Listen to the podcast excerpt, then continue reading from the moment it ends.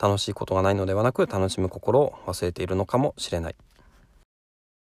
カタリスト。思考の思考の思考のハンマー投げラジオ。毎朝5分のアウトプット週間思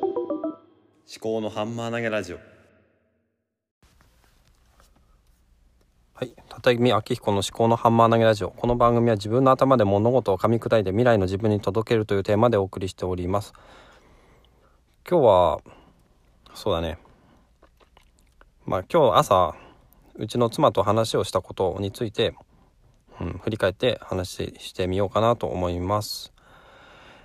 と最近ねもうずっとね楽しいことがないっていう話をなんとなくこうしているかと思うんですね。でなんで楽しいことがないのかなって思ってたんですけどもまあ心の栄養が足りてないのかなっていう話とうんその何て言うの？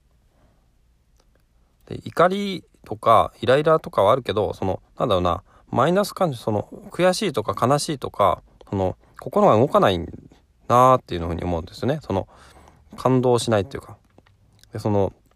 悲しいとかっていうのもまあ一つの、まあ、感動だと思うんですよね。嬉しいとか喜びとか楽しいとかっていうのも感動だと思うんですけどなんかね心がねこう感じ感じて動くっていうのが、まあ、感動がない減ってきてる。そのでななんでなのかなって思うんですけども感じるっていうところがまずねあの弱くなってるのかもしれないね。そのえっ、ー、といろいろなものを感受性っていうのかな。ただそのなんだ不安とかそういうのは結構強いんですけどうん。そう。うん。であとはねまあ何かを感じ取ったとしてもそれに対してこう動きを出す気力がなくなってる。だから心の栄養が多分ね少なくなってるのかなっていうふうに思うんですよね。あとはねそうだな。あとはもう楽しもうとする心がねない。楽しいことがないんじゃなくてその結局心がね、まあ、楽しむ心っていうのが忘れているのかなと。いうのがあって。で昨日まあ漫画がサードプレイスになるのかなっていう話もしたんですけども。なんだろうね新しいものに対する好奇心とか興味とかがちょっと最近ね弱くなってて。うーん。何て言うのかな。まあ、人間何が楽しいかっていうと予測不能なこととか知らないことに対して、えー、向き合っていく瞬間っていうのが多分ね、まあ、不安でもあり楽しいことでもあると思うんですね。で私まあ仕事でもそうなんですけどだから最近こうチャレンジするっていうこう心がね少し弱くなってての守りに入りがちなんですよね。その怖くなっててあの何か新しいこととかあのイレギュラーなこととかそういうのが怖くなってて、うん、あの腰がすごく重くなってるんですよね。でまあ、人間関係とか対人関係とかそういうのもなんかあんまり積極的にこうやろうとしなくなっちゃって。ただね仕事っていうのはこうコミュニケーションを取らないと進んでいかないものなのでそうするとね仕事も停滞気味になってしまうんですね。そうすると仕事が停滞していると仕事がどんどん不安になっていって、まあ、家に帰ってもあんまり仕事のこと考えられないよ。あ仕事のことばっかり考えてしまうようなそういうことになってそうすると仕事のことばっか考えるっていうとね、せっかく子供とかとの時間とかも楽しむとかっていう余裕がなくてうんとうつろうつろとしていて不安でそれで子供のことをまあまっすぐ見られないようなそういうことが起きてしまってるのかなっていうふうに思うんですよね。だからねまあいろんなことが複合的にあの重なり合ってあの私の心がねなんか動きづらくなってきてるのかなって思うんですね。だからまあ一個一個ねあの解決していった方がいいのかなとは思うんですね。であのまずはね楽しいことがないとかじゃなくてまあ多分ね世の中なんかねこう転がってはいるんですよ。だからそれにあのアクセスするというかその見つけに行くっていうね楽しむ心っていうのがねまあ思い出すっていうのとまあその無理やりでもこう新しいものに触れてみるっていうこと。そういうことが、まあ私には、今のところ、まあ処方箋としてあり得るのかなって思うんですね。だから本屋に行くとか、えー、漫画を読むとかね、新しい漫画を探すとかね、そういうことをね、するといいのかなって思うんですよね。まあ一つとして、まあ、ディズニープラスに今加入してるので、まあ、iPad に、ちょっと、今日はね、あの、アントマンをダウンロードして持ってきてるんですけども、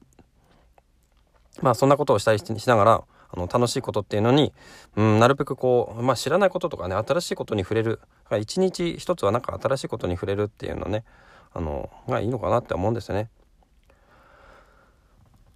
まあ、あとはね、まあ、仕事に関して言えばやるべきことをスケジュール表に可視化するってねまあちゃんとしたビジネスマンだったらちゃんとやっていることを私実はあんまりやってなくて結構場当たり的にその日その日のあの結構ねあの窓口とかもあるんでその場でこう突発的に起きたものに対してこう対処する、まあ、せざるを得ないんですけどもそなんか優先順位とか 重要度とかそういうのがね少しあの曖昧になっちゃってきてるので、まあ、スケジュール表で、まあ、何月の第何週頃にこれを終わらせるとかねそういうのをちゃんとねまあ10分くらいでいいからサクッと作ってそれ前にもね奥さんに言われたんですけどねまあ、今月今週今日やるべきことっていうのを明確化していったらいいのかなっていう話ですね。そんなことをね今日ね話をしたところですね。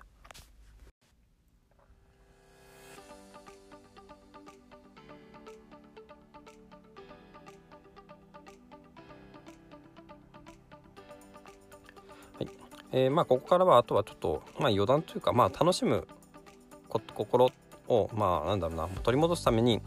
あのまたやろうかなって思ってるのは子どもの成長をまた記録して子どもの G メールに送って送送っていきたいなって思うんですよね。その最近全然やってなくて最近まあ1ヶ月くらいやってないのかなだからね、まあ、それをもうちょっともう一回ねやってみようかなと思うんですねでそろそろ長女が6歳の誕生日になるので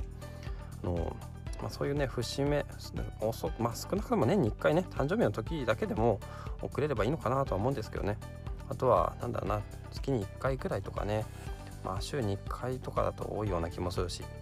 まあ月に1回ぐらい誕生日の日とかに毎月同じ日とかに送るとか。まあそれ難しいかもしれないけどまあ、ちょっとねなんかこう何かしらやってみようかなと思います。で文章を書くのが大変だったらまあ手書きしてそれを画像を添付して送るとかそういうのでもいいのかなとは思うんですよね。そんなことを考えてますね。結局、うん、うまくいってた時のことを思い出して、えー、その時のやってることをもう一回やってみようかなと思うんですね。あのなんだろうな。結構ドツボにはまってるというか悪循環なんですね。楽しむ心を忘れていると楽しいことをあ楽しくない。楽しめることも楽しめなくなっちゃう。そうすると心の栄養が足りなくなってしまってですね。そうすると心がまたね、あの元気がなくなってきて。